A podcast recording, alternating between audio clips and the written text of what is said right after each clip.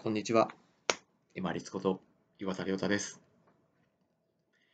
便利なものは厄介で面倒な一面もあるっていう話です。これも担当直入に申し上げて、スマートフォン、通知がたくさん来たときに、もうシャーシーねって思うことありませんか？あ、ごめんなさい。このシャーシーねっていうのは博多弁で鬱陶しい、煩わしい煩わしいっていう意味ですね。まあ、そういうふうな感覚をもし覚えたら、使わされてるところの方が多いかもしれません。今もう普通に皆さん使っていらっしゃる SNS の LINE もたくさんのグループに入れば入るほどいろんな人が余計な通知余計な発言をして余計な通知がたくさん来ると思います。それが、じゃあ自分の実生活に役に立つ、もしくは本当になければならない情報かというと、ほとんどそうじゃないんじゃないかなというのが、私はほとんど使ってないので、聞いてる方の内容と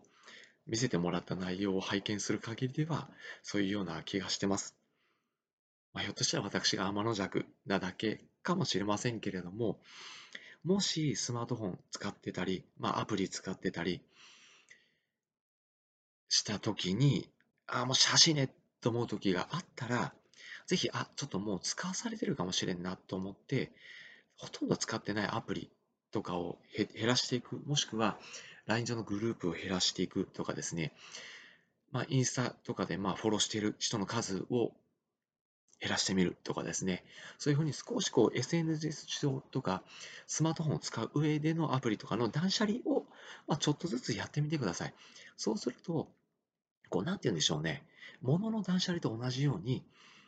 余計なところにこう惑わされないような形になるので、少し気持ちが軽くスッキリすると思うんですよね。スマートフォン、まあ、持ってて、もう通知がししいなとか、なんかこう、いちいちこう返すのがめんどくさいなと思ったら、ぜひ、いろいろなアプリ、グループ、内容自身を断捨離してみてください。本当に気軽に、そして自分の時間をゆっくり楽しめるような生き方ができると思います。便利なもの、使わされてはいけませんよ。本日もご清聴いただきましてありがとうございました。皆様にとって一日良い日となりますように。これにて失礼いたします。